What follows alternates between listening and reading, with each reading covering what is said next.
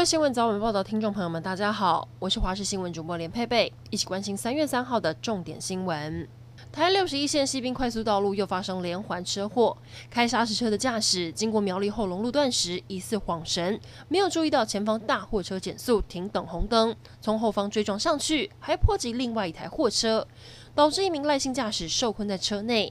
警消获报来到现场，用破坏器材将他救出，送医治疗。还好，并没有生命危险。现在提倡环保减速，有不少的超商、超市开始使用生物可分解的塑胶 （PLA），像是冷饮杯或是沙拉盒等等，都是 PLA 做的。但根据绿色和平组织的实验和调查，这些所谓可以生物分解的塑胶材质，其实无法在短时间内被大自然分解掉。台湾目前也还没有办法独立处理这一类的材质，最终只能烧掉。其实一点也不环保。如果真的爱护地球，除了企业要减少提供，民众也应该多多使用重复性容器。政府喊出台湾要在二零三零年成为双语国家，各县市纷纷推动双语课程。不过师资不足，现在成了推动双语教育的最大难题。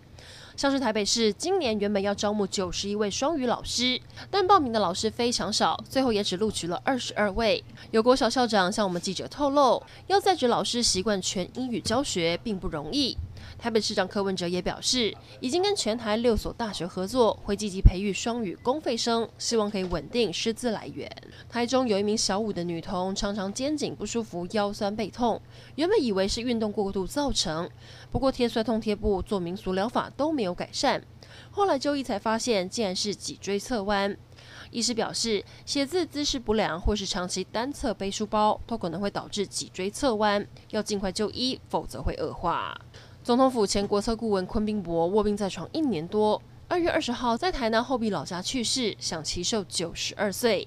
昆宾博的告别式上午举行，总统蔡英文和行政院长苏贞昌都南下吊唁，送昆宾博最后一程。蔡总统感谢昆宾博对台湾农业的贡献，并颁发褒扬令给这位令人怀念的长者。国际消息来关心，新冠疫情肆虐，疫情最为严重的美国累计确诊人数超过两千八百七十万人，有五十一万人染疫病逝。美国现在大规模施打疫苗，目前有超过五千万人接种了。为了加速接种的进度，美美国白宫牵线破天荒让娇生药厂跟对手默克药厂合作，联手生产娇生疫苗，希望在五月底前可以生产足够的剂量，供全美成人施打。最后来关心天气，今天受到东北季风影响，在玉山清晨下雪了。而今天北部、东北部天气都比较凉，北部低温十四度，高温二十一度；中部是十四到二十四度，南部是十五到二十六度，东半部是十五到二十三度。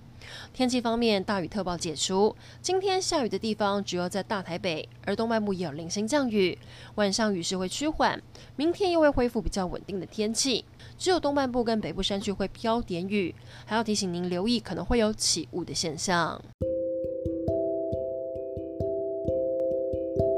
以上整点新闻，感谢您的收听，我们再会。